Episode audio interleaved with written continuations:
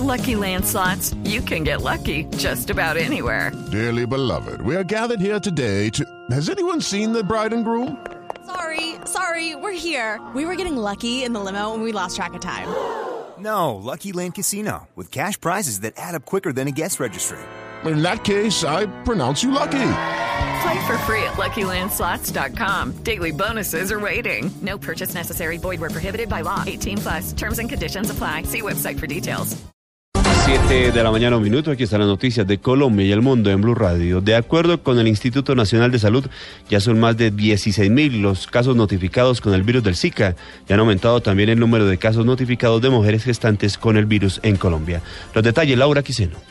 Buenos días y mucha atención porque de acuerdo al último informe epidemiológico del Instituto Nacional de Salud, ya son 16.419 casos notificados por el virus del Zika en todo el país a partir de la confirmación de la circulación del virus del Zika en el país y en el inicio de la segunda semana del 2016 se han notificado un total de 798 casos confirmados por laboratorio, 13.010 casos han sido confirmados por clínica y 2.611 casos son sospechosos. Asimismo, desde el inicio de la epidemia en Colombia hasta la semana epidemiológica 2 del 2016, se han notificado 1.090 mujeres en estado de embarazo, procedentes de 30 entidades territoriales. De ellas, 50 gestantes tienen resultado positivo notificado por el Laboratorio de Virología del Instituto Nacional de Salud. 840 gestantes han sido notificadas por clínica y 200 notificadas como sospechosas de la enfermedad. Laura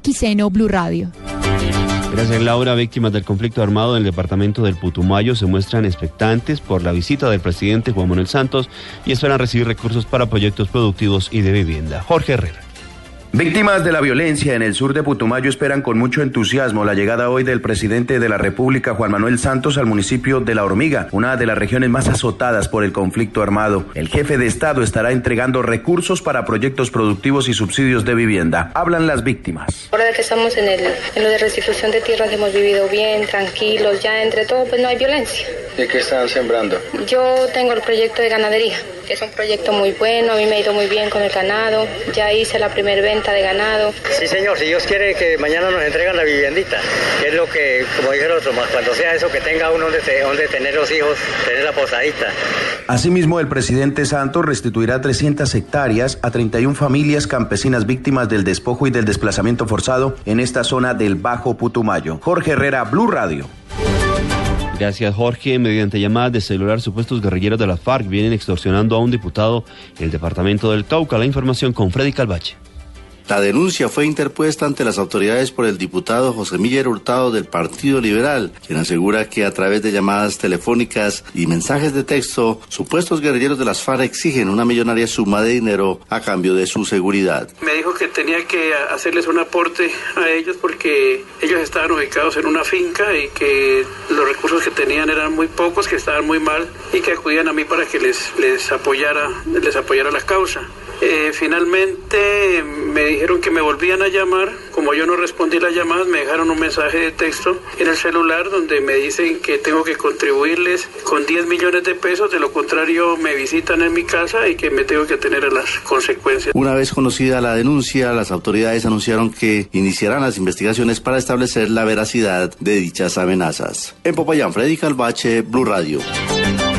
En noticias internacionales, la emergencia en Estados Unidos aumenta por las tormentas de nieve y puede llegar a niveles históricos en varios estados. David Gallego. Oscar, buenos días. Así es, la costa este de Estados Unidos se encuentra inmersa en los efectos de Jonás, una gran tormenta que podría dejar durante las próximas horas hasta 76 centímetros de nieve y vientos de 100 kilómetros por hora, efectos que han obligado a declarar la situación de emergencia en seis estados: Washington, la capital, Maryland, Virginia, Pensilvania, Carolina del Norte y Tennessee. Según la cifra, eh, siguen las nueve personas fallecidas en las carreteras vinculadas a, las a los fuertes vientos y a la nieve. El metro estará cerrado hasta por lo menos el día lunes, igual que el servicio de autobuses también ha quedado suspendido. En el país se han cancelado cerca de 3.000 vuelos que deberían salir el viernes y 2.900 previstos para el día de hoy. Ya se tienen más de dos toneladas de sal preparadas para tratar los efectos del fenómeno climatológico en Estados Unidos. David Gallego Trujillo, Blue Radio. Gracias David. En los deportes una caída masiva alteró ayer la dinámica de la quinta etapa del Tour de San Luis. John Jaime Osorio. La quinta etapa resultó fuera de lo normal. A 30 kilómetros de la meta con tres hombres en fuga, el lote principal perseguía un buen paso, pero un accidente en el grupo frustró la posibilidad de ir por el embalaje masivo. En la caída se vieron involucrados varios de los favoritos al título, entre ellos el colombiano Nairo Quintana, que no sufrió mucho, y su compañero de equipo Adriano Malori, que abandonó en ambulancia. Luego de la caída, el pelotón redujo la marcha y le entregó la etapa a los tres hombres que venían en fuga, entre ellos Germán Tavini, que se quedó con la fracción. Hoy sábado es la última etapa entre La Toma y Merlo con tres premios de montaña, uno de tercera y dos de primera categoría, uno de ellos en la línea de meta en el kilómetro 195. Eduardo Sepúlveda es líder, Dayer Quintana está a tres segundos, Rodrigo Contreras a 38, Nairo a 42, Miguel Ángel López a 51 y Janier Acevedo a 107. El ciclismo con John Jaime Osorio en Blue Radio. Noticias contra reloj en Blue Radio. A las 7 de la mañana, 6 minutos, noticias contra reloj, noticia en desarrollo. Los dirigentes y diputados opositores venezolanos presentan hoy las propuestas para salir de la crisis que azota al país vecino después de que el viernes pasado rechazaran el decreto de emergencia económica propuesto por el gobierno de Nicolás Maduro. La cifra de 17 fueron los acuerdos de cooperación de toda índole firmados en Teherán por los presidentes de Irán y China, esto para multiplicar sus lazos económicos, comerciales y de infraestructura y avanzar en la creación de la ruta de la seda del siglo XXI defendida por Pekín. Y quedamos atentos porque la decisión del Consejo Electoral Provisional de Haití, luego de suspender la segunda vuelta de las elecciones presidenciales que se iban a celebrar este domingo, lo cual agrava la incertidumbre política del país.